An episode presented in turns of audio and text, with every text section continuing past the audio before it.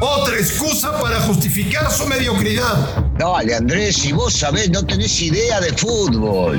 Footbox México, con André Marín y el ruso Brailovsky. Podcast exclusivo de Footbox. Amigos de Footbox México, un placer saludarles. ¿Cómo les va? Aquí estamos en este jueves 4 de noviembre. Un día antes de que empiece la fecha final de temporada regular del fútbol mexicano. ¿Qué cantidad de cosas tengo hoy que preguntarle al señor Brailovsky? Muchas, muchísimas. Y ninguna de ellas, aunque usted lo crea, es sobre el América. Ya lo mencionaste, ya está bien. Ya, ya vivimos, ya comemos, dale. Señor Brailovsky, ¿cómo le va? Bien, ¿cómo andás, Andrés? Todo, todo tranquilo, por lo menos por estos lares. También por el lado de, la América, que no querés hablar, me parece bárbaro.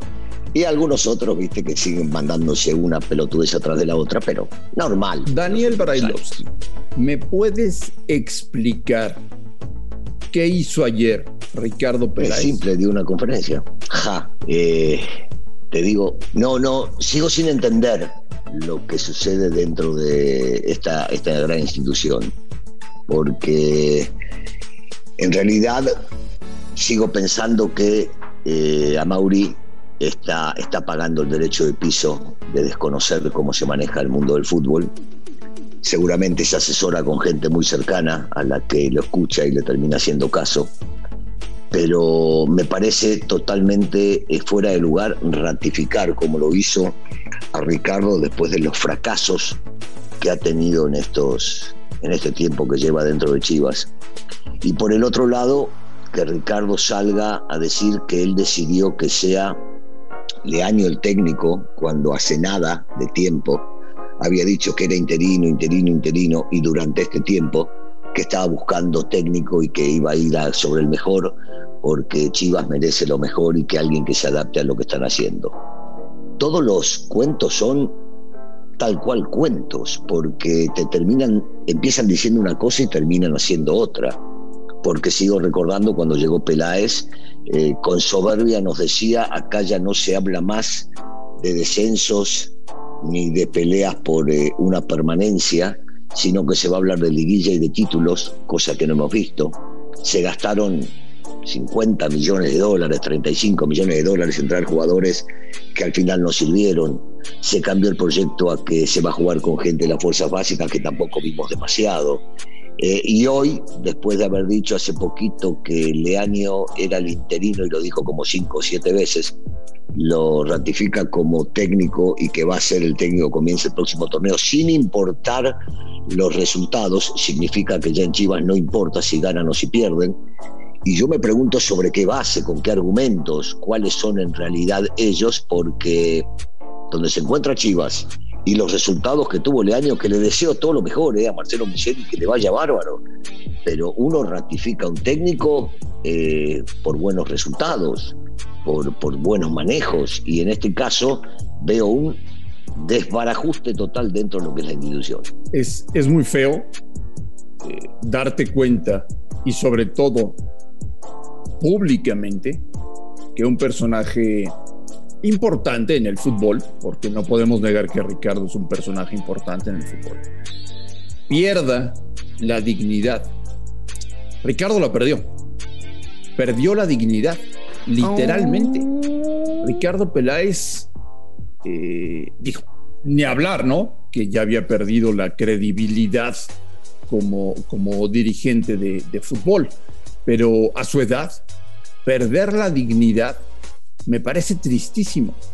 Y además, hacer público que pierdes la dignidad, que te bajas los pantalones con tal de seguir en un puesto, me parece muy triste, me parece muy grave.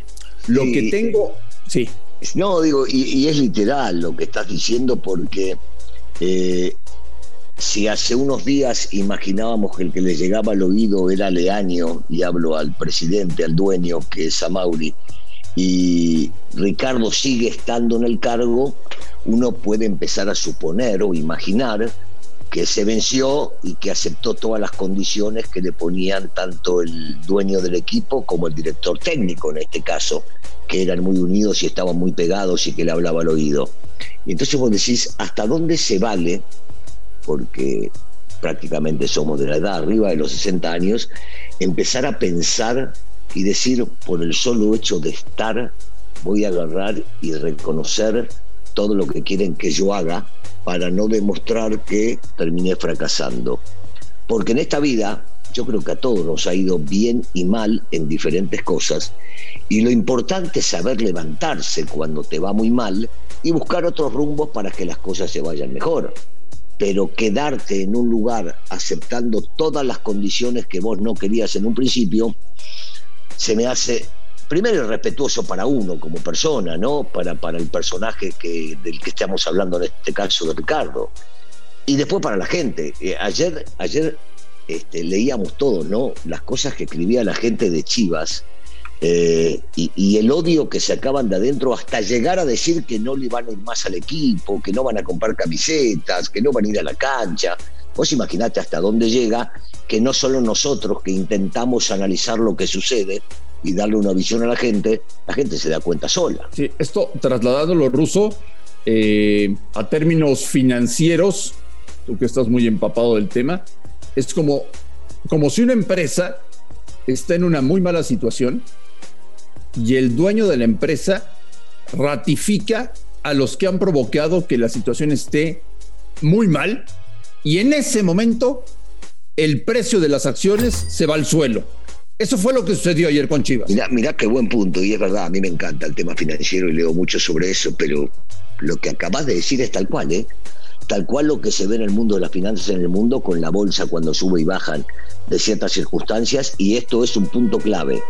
Vos ratificás al tipo que te hundió. Estoy hablando de la bolsa, comparado con lo que está pasando en este caso con Chivas agarrás y decís, no, se va a quedar. Y esto se, se desploma totalmente y se va a la mierda de, una, ¿eh? De una, definitivamente. El único tipo, yo, yo ayer decía, perdona Andrea, ayer decía en la última que el único tipo que ayer habló coherentemente fue un futbolista. Eh, o sea, un futbolista reconocido que cuando entra a la cancha pone los huevos que hay que poner, podrá jugar bien y mal como cualquier futbolista, y que ayer, con el micrófono por delante, dijo lo que había que decir realmente o lo que deberíamos escuchar de un presidente deportivo. yo, yo pensé que en Chivas ya no había futbolistas conscientes y comprometidos con, con su profesión. Afortunadamente Miguel Ponce dijo ayer, la única manera de salvar el torneo es siendo campeones. El que debe estar a Russo muy enojado, pero muy enojado en el cielo es Jorge Vergara. ¿eh? Sí, sí, pobre Jorge, que en paz descanse. Esto no fue lo que él planeó para esta institución. Eh, recordaba a Rafita Márquez, nos contaba eh, que alguna vez le tocó estando en el vestidor con, con Jorge que entre y por cosas mucho más leves de las que están sucediendo los cagaba pedos a todos y llegó a echar gente de, la institución por un partido mal jugado, perdido. Imagínate lo que debe estar sufriendo pobre, pobre Jorge con lo que está viendo hoy desde arriba en su institución. Bueno, todo esto, el Guadalajara, aunque usted no lo crea, recibió ayer una buena noticia. Y esa buena mm. noticia llegó desde Pachuca, porque, porque empataron a cero, Pachuca y San Luis, eh, y se mantiene en el último lugar de posibilidades para clasificar, que es el lugar número 12. Esto no quiere decir que Chivas ya tenga amarrado el boleto. Chivas todavía tiene que esperar lo que suceda hoy en su universitaria con los Pumas. Tiene que hacer partido mañana en Mazatlán y ver qué pasa el fin de semana. Pero eh, de todo lo que estaba muy mal por la tarde-noche, antes de dormir, recibieron ruso una pequeña buena. Y algo que tiene que ver con la situación de Chivas hoy. Lo hicieron sin jugar, lo hicieron sin patear la pelota, lo hicieron sin armar absolutamente nada, dependiendo de otros a ver cómo se les brinda. Lo mismo que está pasando hoy por hoy en la cancha, porque también para llegar a ese doceavo lugar deben ir a Mazatlán y ganar.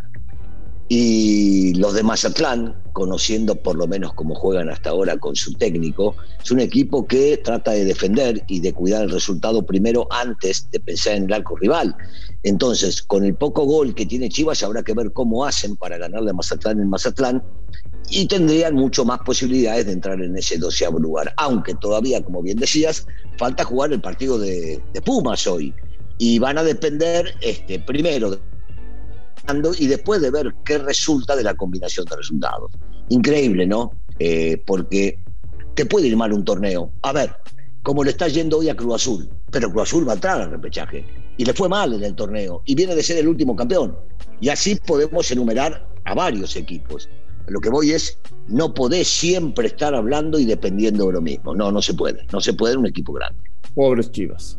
Pobres Chivas. Pero usted no se preocupe. Ya le mandaron el, mensaje claro y contundente de que ganen, pierdan o empaten, no pasa, no pasa nada. Nada. Absolutamente nada. Da lo mismo, da lo mismo cuáles sean los resultados de Chivas, da lo mismo lo que quiera hacer el dueño, da lo mismo que siga Peláez, da lo mismo que siga Leaño, da lo mismo que los jugadores rindan o no rindan, da lo mismo que los jugadores sean o no sean indisciplinados fuera de la cancha, no pasa nada. En Guadalajara no pasa nada. Ruso, que tengas un gran día. Platicamos mañana en Footbox México. Abrazo, André, un saludo para todos. A nombre de Daniel Alberto Brailovsky y de André Marín, gracias por escucharnos. Un fuerte abrazo y estamos en contacto el día de mañana. Footbox México, un podcast con André Marín y el ruso Brailovsky, exclusivo de Footbox.